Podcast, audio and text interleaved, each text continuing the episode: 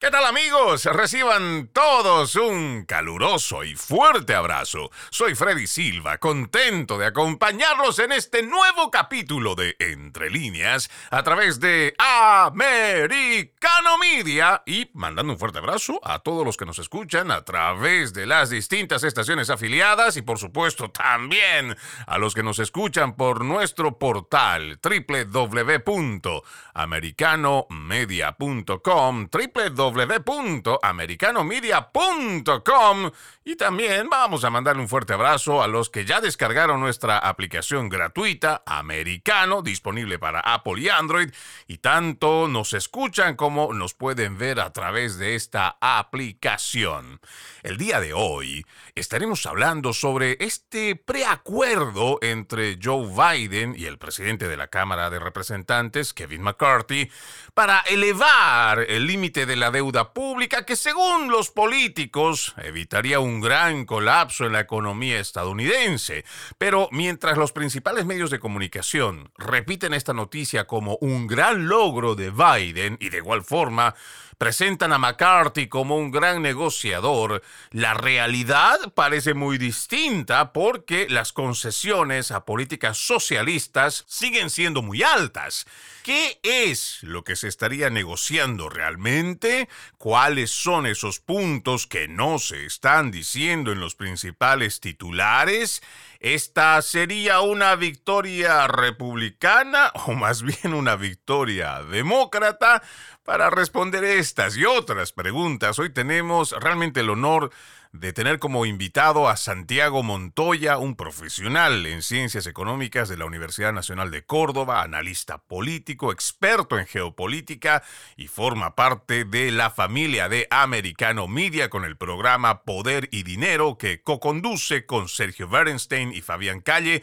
Qué gusto enorme tenerte aquí en Entre Líneas, Santiago, bienvenido. Freddy, ¿cómo estás? La alegría es mía de poder estar contigo y con tu audiencia. ¿Cómo estás? Bien, mira, contento de poder platicar contigo. Además, nosotros, como lo dije, muy honrados por la larga trayectoria que además tú tienes y una experiencia bastante amplia sobre estos temas económicos financieros, el tema geopolítico que nos fascina tanto y centrándonos esta vez y lo que nos llama a esta entrevista, esta deuda pública que durante los últimos días se ha ido escuchando que sería una de las soluciones importantes para la economía. Pero, a ver, partamos por lo inicial, Santiago. Veamos cuál es la deuda actual que se tiene en nuestra nación. Uno puede ir, amigo oyente, usted si está en su celular o está en su computadora, puede digitar usdebtclock.org y puede ver en tiempo real cuál es la deuda pública de los Estados Unidos, que en este momento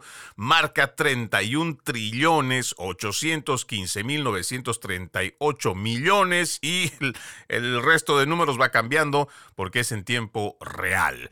Santiago, cuando hablamos de un preacuerdo, de subir la deuda pública, ¿qué es lo que quiere decir de, lo, de la cifra en la que estamos ahora? y en lo que ellos vayan a acordar a cuánto más subiría esto. ¿Qué es lo que nos está contando a través de los principales titulares, Santiago?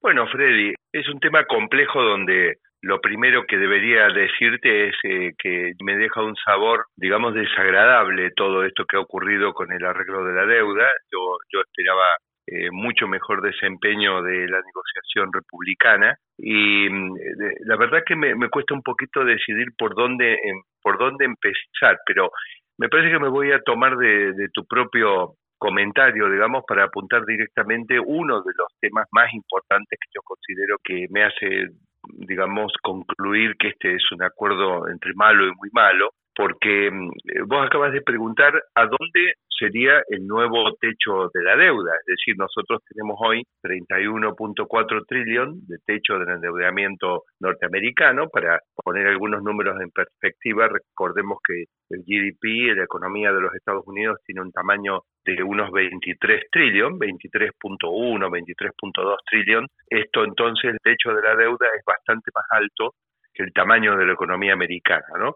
Ahora, e, este acuerdo, ¿qué es lo que ha hecho? Mientras que este acuerdo pudo haber puesto, por ejemplo, decíamos 31.4 trillón, es el techo actual, que todavía está vigente hasta que no el Congreso no apruebe eh, esta negociación, podríamos haber dicho, bueno, el nuevo techo en vez de 31.4 trillones, por ejemplo, 32.4, entonces vos le subías un trillón y le dabas cierto margen de maniobra a la administración demócrata para, para poder continuar sin generar, eh, sin tener que cerrar el gobierno pero ponías un nuevo techo, que fue la solución que se usó anteriormente. Recordemos cómo viene la trayectoria de esto. Hubo en 2017 un, un techo de deuda en 20 trillón, ¿eh? estamos hablando 2017, eh, eso se suspendió, se pasó, digamos, luego de medidas extraordinarias que se tomaron durante la administración Trump a un techo de 22 trillón y con posterioridad se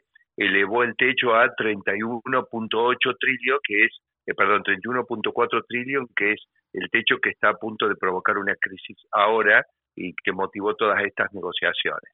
Entonces, en esa trayectoria, lo que vos pudiste haber hecho ahora es, bueno, de 31.4 lo llevamos a 32.4 o a 33 eh, trillón, y entonces le daba cierto margen a la administración del presidente Biden para continuar sin tener que cerrar el gobierno. Sin embargo, la negociación, ¿qué es lo que ha hecho? Ha suspendido, ha suspendido hasta enero del 2025 el techo de la deuda. Si bien simultáneamente ha aplicado algunos, eh, eh, algunas restricciones, en mi opinión, totalmente homeopáticas en materia de gasto, ¿eh? unas restricciones menores en materia de gastos, después vamos a repasar un poco esos números si querés, Freddy, claro. pero la realidad es que la capacidad de tomar deuda del gobierno de los Estados Unidos es cualquiera hoy. Es decir, al haberse removido el, techo, como te digo, no es que se ha llevado a un nivel más alto, sino que se ha suspendido el techo.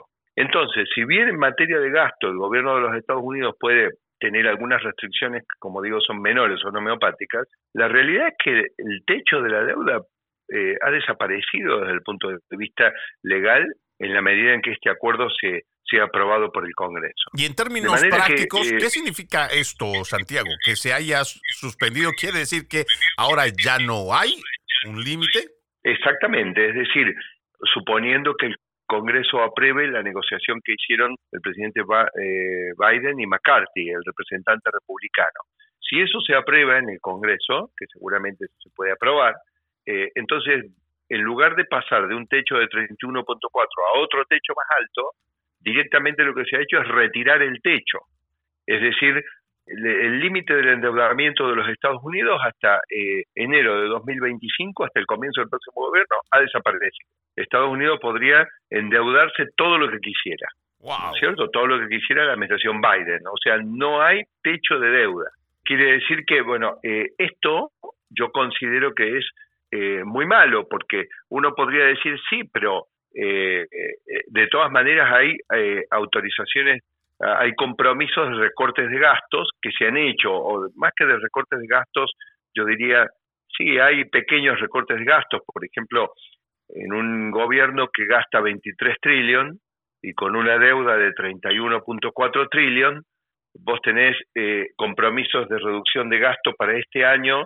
Por ejemplo, a ver, estoy viendo acá mis anotaciones, que estuve haciendo los cálculos de esto, son de, eh, son casi una broma, son por ejemplo 55 billón, o sea, fíjate los números que estamos manejando, las magnitudes, ¿no? Deuda 31.4 trillón, Gastos del gobierno, 7.2 eh, trillón de, los tres niveles de gobierno. ¿eh? Tamaño de la economía americana, 23 trillón. Y los números de recorte de gasto para 2023, 55 billones. Esto en materia de, eh, de, recorte de gastos discrecionales que no son de tipo eh, militares. Después el IRS, que hace un recorte había una reprogramación de 20 billones, como en realidad esos 20 billones se refieren a 80 billones que ya les habían otorgado, van a reducir 10 billones en 2024 recién. O sea, fíjate las magnitudes de los compromisos de contención de gastos que ha logrado el congresista McCarthy. Son 10 billones, 55 billones, cuando del otro lado tenemos números del orden de los 23 trillones para la economía, 7 trillones para el gasto público norteamericano y 31.4 trillón del tamaño de la deuda. Es decir, eh, son homeopáticos los compromisos que ha logrado el congresista McCarthy. Claro, podríamos incluso decir que se tratan de pequeños parches para realmente grandes heridas, solo que en el criollo, en el popular también podríamos decir que aquí se trata simplemente de atender lo urgente, más no lo importante. Y lo importante es ver cómo se puede frenar este excesivo gasto de gobierno que nos está llevando a una inflación y por supuesto esto tiene muchos otros efectos los cuales estaremos desarrollando en el siguiente bloque porque me parece muy importante detallar esto Santiago ya que se está presentando de alguna forma y yo entiendo que cuando la prensa progresista establece narrativas se quiere presentar como un gran logro o como la firmeza de un representante republicano pero cuando ya vemos lo que viene en este preacuerdo realmente son más concesiones que rigidez para pedir la reducción de gasto del gobierno. Vamos a la primera pausa, amigos. At Evernorth Health Services, we believe costs shouldn't get in the way of life-changing care, and we're doing everything in our power to make it possible. Behavioral health solutions that also keep your projections at their best? It's possible. Pharmacy benefits that benefit your bottom line? It's possible. Complex specialty care that cares about your ROI? It's possible because we're already doing it. All while saving businesses billions. That's Wonder made possible. Learn more at evernorth.com/wonder. Seguimos, seguimos con más de Entre líneas a través de Americano Media. No se olvide que este 2023 juntos decimos no más fake news, no más noticias falsas para ello Ponemos a su disposición nuestro portal www.americanomedia.com, www.americanomedia.com y nuestra aplicación gratuita que usted también la puede descargar americano disponible para Apple y también Android. Hoy tenemos el lujo de tener como invitado a Santiago Montoya, un profesional en ciencias económicas que va ayudándonos a entender este preacuerdo que se logra tener entre la Cámara de Representantes y la Casa Blanca, algo que en ciertos titulares nos tratan de mostrar tanto una victoria para Joe Biden como una victoria republicana, pero cuando uno empieza a hacer el desglose de este preacuerdo, bueno, todavía falta que exista la, firma tanto de la Cámara Alta, la Cámara Baja y todo lo demás, pero mientras hablamos de esto podría incluso aprobarse ese, ese preacuerdo. Pero, ¿qué es lo que viene detrás? ¿Qué es lo que a nosotros nos interesa? ¿Qué es lo que el pueblo estadounidense no sabe? ¿Por qué es que nosotros tenemos que cuestionar estas narrativas que nos imponen a través de la prensa progresista? Porque precisamente lo que viene por debajo, que no está escrito y hay que leerlo entre líneas, nos va a ayudar a entender que estas decisiones de políticos podrían traer graves consecuencias en nuestra economía. Decíamos con nuestro invitado que el Producto Interno Bruto de los Estados Unidos marca oscila los 23 trillones de dólares, con una deuda que está entre los 31.4, 31.8 trillones, los gastos que van reduciendo en este preacuerdo, hablar de 50 billones realmente es irrisorio. Es algo que, si bien para algunos es una cifra bastante grande, si lo comparamos con la deuda que se tiene Santiago, esto es algo que debería realmente preocuparnos, porque de todos modos el gasto público sigue siendo alto y todavía existe esa amenaza, y yo lo digo amenaza porque cuando el gobierno decide que va a aumentar en 30 mil nuevos empleos para la Oficina de Impuestos Internos, esto es hacer crecer aún muchísimo más todo este aparataje federal que cada vez que esto se amplía, pues significa más gasto del contribuyente. Santiago. Así es, Freddy. Hay en, en, algunos países de Latinoamérica que me ha tocado trabajar a lo largo de mi carrera, o algunas de las frases, a mí me gustan mucho las frases esas que surgen naturalmente, digamos, como, como algo que, que mencionan la gente, los dirigentes, los funcionarios de los gobiernos. Bueno, eh, una frase que escuché es ir por lana y volver trasquilado.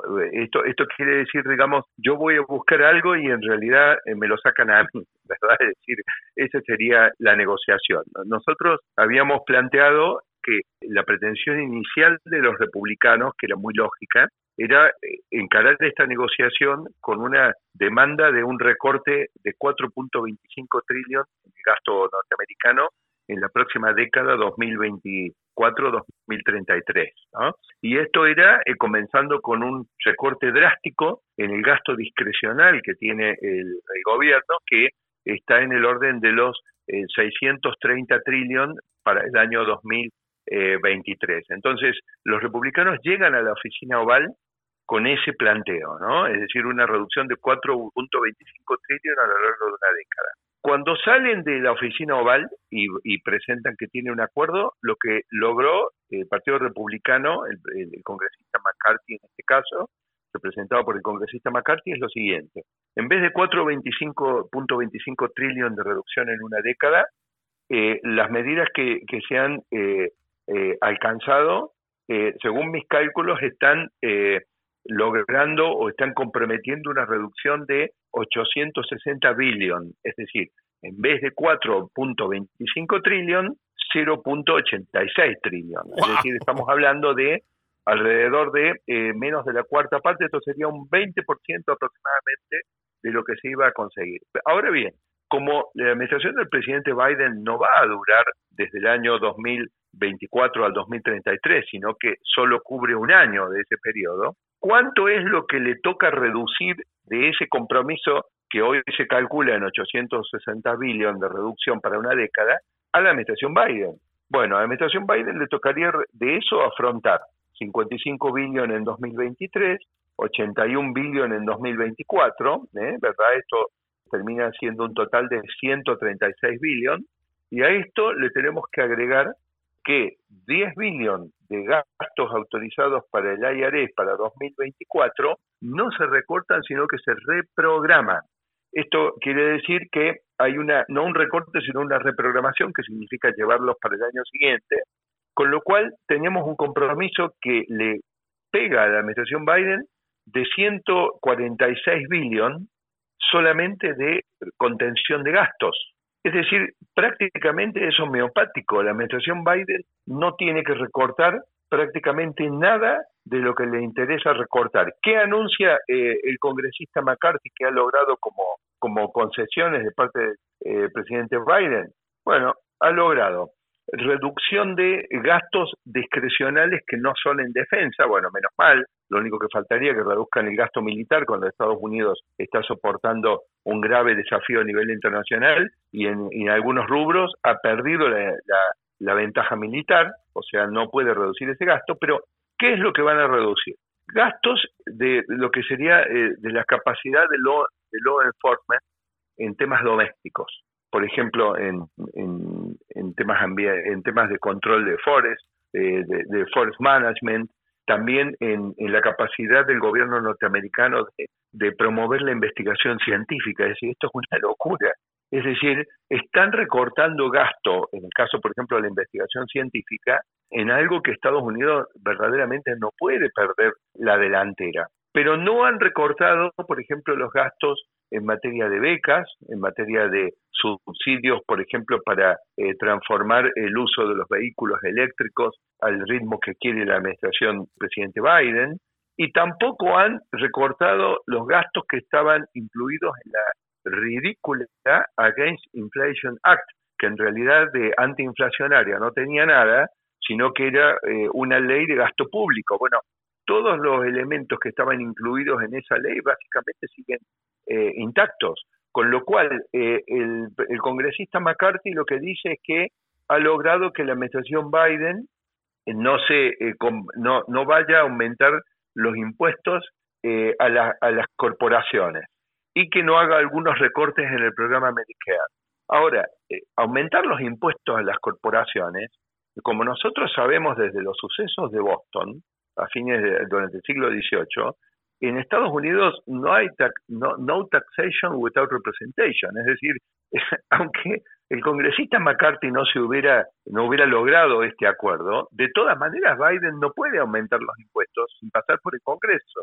En la medida en que los congresistas republicanos controlan la, la Cámara de Representantes, era imposible, o sea, concretamente Biden no se comprometió a nada, se ha comprometido a cosas que de todas maneras no podía hacer O sea, hemos logrado menos del 20% del compromiso de reducción de, gastos en, los próximos 10 años, con, una, con un compromiso prácticamente de broma, de broma, durante la administración Biden, porque significa que, fíjate que como es por 10 años, lo que yo calculé el 0.86 trillón de reducción, pero solamente en los dos primeros años es 0.1 trillón que va a reducir la administración Biden, quiere decir que toda la reducción le va a quedar para los dos siguientes gobiernos norteamericanos, que yo creo que van a ser seguramente republicanos. Entonces quiere decir que el congresista McCarthy a lo único que se comprometió es algo que cualquier gobierno republicano de todas maneras haría, que es contener el gasto, porque está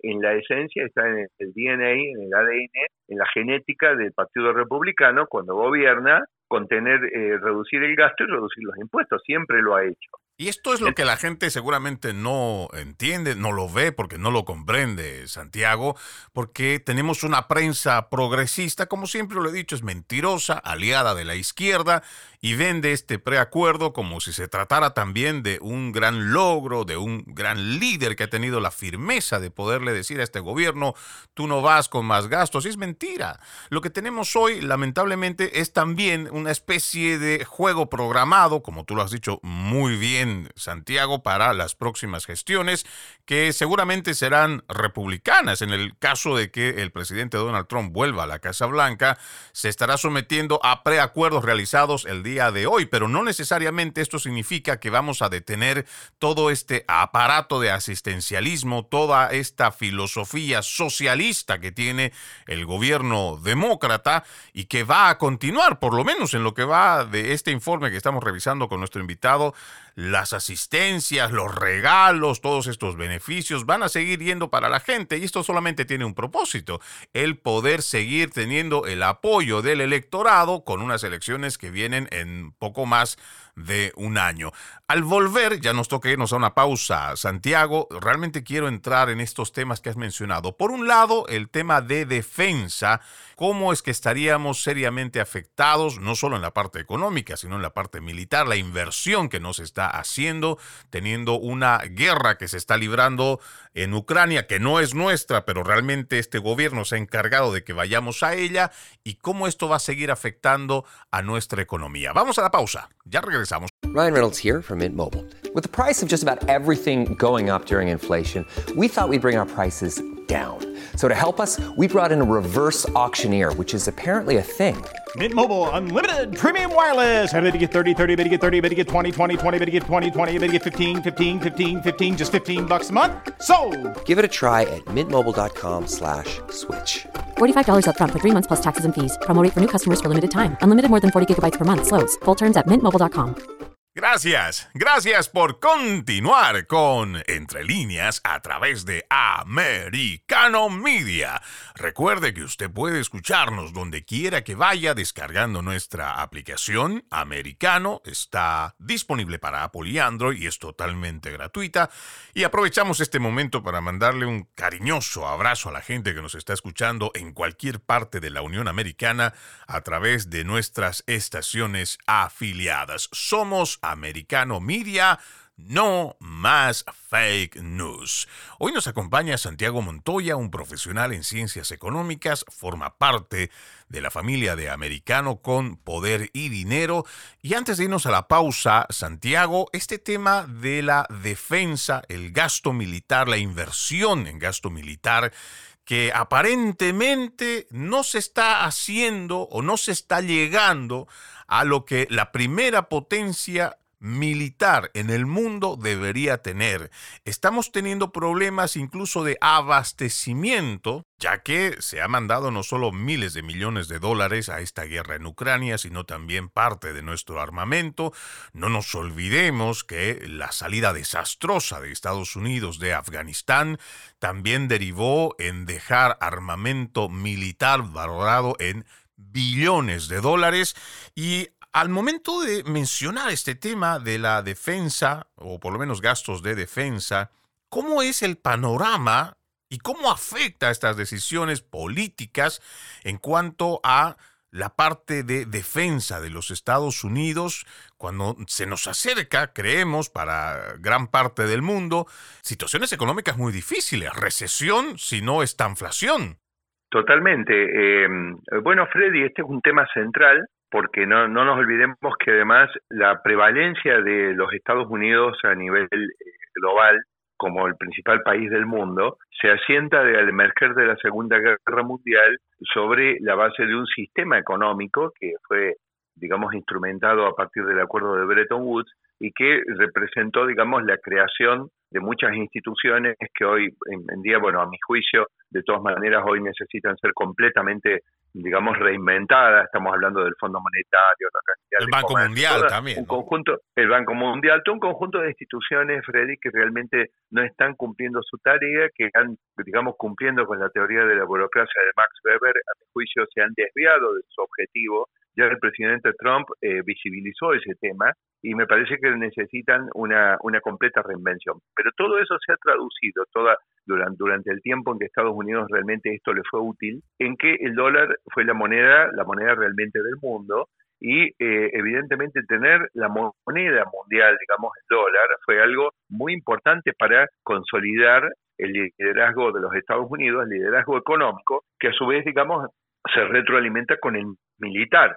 Recordemos que Estados Unidos gana la Guerra Fría sin disparar un tiro contra la Unión Soviética, lo gana por la economía, es decir, los Estados Unidos ganaron la Segunda Guerra Mundial, fueron su entrada fue decisiva, pero si bien, digamos, todo el orgullo por los veteranos y por lo que hicieron las Fuerzas Armadas de los Estados Unidos en la Segunda Guerra Mundial, pero cuando uno se fija en los las estadísticas de bajas, por ejemplo, yo utilizo National Geographic para tratar de tener, porque hay distintos números, pero son todos muy parecidos. Bueno, la Unión Soviética puso 20 millones de vidas humanas en ese conflicto y los Estados Unidos pusieron algo así como 410 mil, ¿verdad? O sea, es una locura, pero realmente fue un sacrificio enorme, pero fue eh, del orden del 1% del sacrificio total de vidas humanas de la Segunda Guerra Mundial. Lo que ocurre es que los Estados Unidos ganaron la guerra con su aparato industrial. Y por ejemplo, cuando uno repasa los números, Estados Unidos produjo 300.000 aviones durante la Segunda Guerra Mundial para abastecer, ¿verdad?, a todo el esfuerzo aliado, produjo decenas de miles de tanques. Recordemos y comparemos estos números con los que se hablan hoy eh, en el caso de Ucrania. Le mandan 150 tanques, le están por mandar ahora 40 aviones y yo te hablo de 300.000 aviones. Entonces Estados Unidos gana la Segunda Guerra Mundial con su economía, con su aparato eh, industrial y consolida todo ello después con el dólar como moneda mundial. ¿Qué es lo que está ocurriendo ahora? El, liderazgo militar de los Estados Unidos en los últimos 10 años, el gasto militar de los Estados Unidos aumenta del 3%, mientras el gasto militar de China, Freddy, aumentó el 63%. Y eh, el de Rusia eh, también. Todavía el gasto militar de los Estados Unidos sigue siendo es del orden de los 625 billones, eh, 0.6 trillón. Sigue siendo el gasto militar más importante del mundo, pero cuando uno mira la trayectoria de los últimos años y suma los de China, la Unión, la eh, Rusia, perdón, la ex Unión Soviética, los de China, suma los de Rusia, los de Arabia Saudita, los de la India, y los del resto del mundo, y hoy el gasto militar de los Estados Unidos es apenas un tercio del gasto militar mundial. En algún tiempo fue el 60% del gasto militar mundial. A esto se le suma otro problema, eh, Freddy. ¿Cómo puede ser que Estados Unidos tiene 10 veces el gasto militar de Rusia y Rusia dispone hoy de vectores hipersónicos contra los cuales Estados Unidos ni Occidente no tienen defensa contra eso que te pueden hacer el delivery de una carga convencional, como están haciendo en Ucrania, pero que la, la amenaza real es que también pueden hacer el delivery de una carga nuclear táctica. Con lo cual, por ejemplo, un grupo de batallas de un portaaviones norteamericano no se puede defender, no hay defensa contra eso por el momento. Claro, ahora la pregunta es esa, ¿no? ¿Cómo es que nosotros llegamos a un punto donde en otrora, porque no es hace mucho lo que ha pasado el siglo XX, donde teníamos la tecnología de punta militar sobre todo y éramos capaces de poder simplemente tener ese resguardo, tener esa protección, porque enemigos ha tenido Estados Unidos a lo largo de varias décadas o siempre. Entonces, ¿cómo es que nosotros hemos permitido que incluso habiendo tanta inversión no se esté actualizando. Ahora, podríamos explicar entre algunos de los factores que a mí me parece realmente muy preocupante, porque dentro de las filas de las Fuerzas Armadas hoy se está permitiendo con esta administración de Joe Biden que se dé paso, por ejemplo, a personas que son drag queens, que hagan presentaciones o transgénero. Pero, yo, creo que por ahí tenemos que buscar partes de las respuestas. Yo lo que estoy planteando es que además de un tema de, volumen de gasto militar, eh, algo está ocurriendo con la eficacia y la eficiencia del gasto militar de los Estados Unidos. Porque eh, cuando vos te pones a fijarte y yo busco informarme a través de prensa, acá hay una acusación muy seria, que la, no solamente la digo yo, fíjate que hay sectores demócratas, ayer Robert Kennedy ha puesto varios tweets tomando una, una presentación que hizo el economista Jeffrey Sachs, que es más bien de carácter geopolítico, digamos, con las responsabilidades que tiene Estados Unidos respecto de, esta guerra que se está librando en Europa. Ahora, también hay eh, menciones e intervenciones del presidente Trump explicando que existen sectores dentro del Pentágono y de la administración demócrata que buscan deliberadamente con una alta influencia, influencia de los industriales de las grandes corporaciones vinculadas al tema de armas, arrastrar a Estados Unidos en una guerra que se traduce, Freddy, el gasto militar mundial ha aumentado del orden del 30% desde que empezó este conflicto en Ucrania.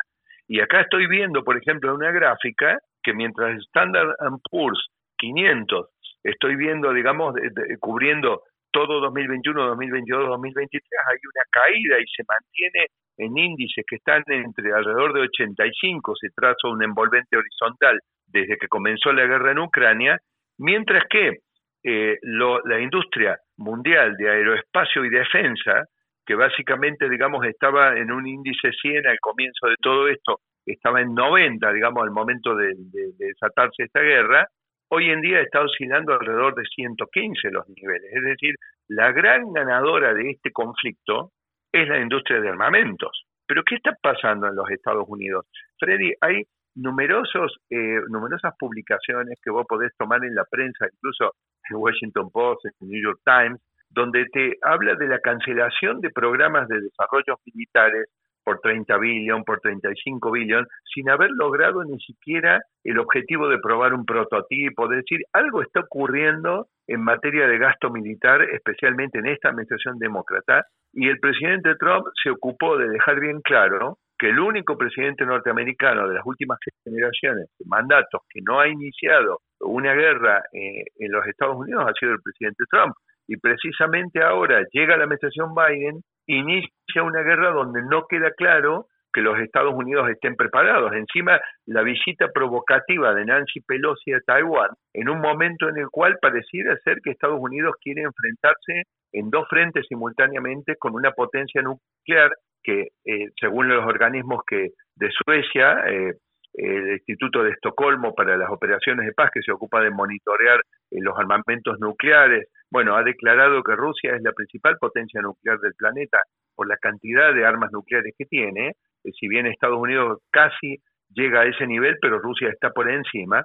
Entonces Estados Unidos decide enfrentarse al mismo tiempo con la principal potencia nuclear del planeta y con la gran potencia militar emergente que es China y no se prepara para ello. No, no, no entiendo cuál es la política estratégica de la administración Biden en esta materia, al tiempo que el dólar se debilita como la moneda mundial. Y eso me gustaría que lo expliquemos un poco más. Querido Santiago, me gustaría que ahondemos un poco más en el siguiente bloque. Tenemos que irnos a esta última pausa porque si nosotros no vemos el escenario completo, amigos oyentes, difícilmente podremos entender lo que está pasándole, no solo en el aspecto económico de los Estados Unidos, sino también en el aspecto militar.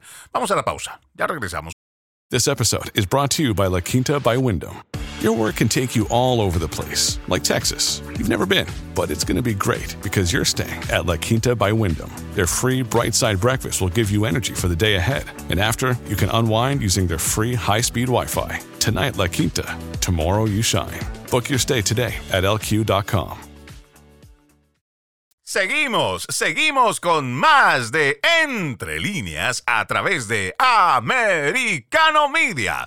Hoy nos acompaña Santiago Montoya, un profesional en ciencias económicas, además de un estratega, un experto en geopolítica. Antes de irnos a la pausa, Santiago, decíamos que este tema de Estados Unidos de ir mediante Ucrania a una guerra no directa, una guerra que tampoco es convencional, porque es la primera vez que pasamos algo como esto, muestra a Estados Unidos, y esto según informes, que no estaría del todo preparado en un caso virtual donde si China ataca a Taiwán, no tendríamos la capacidad hoy de poder estar en los dos frentes.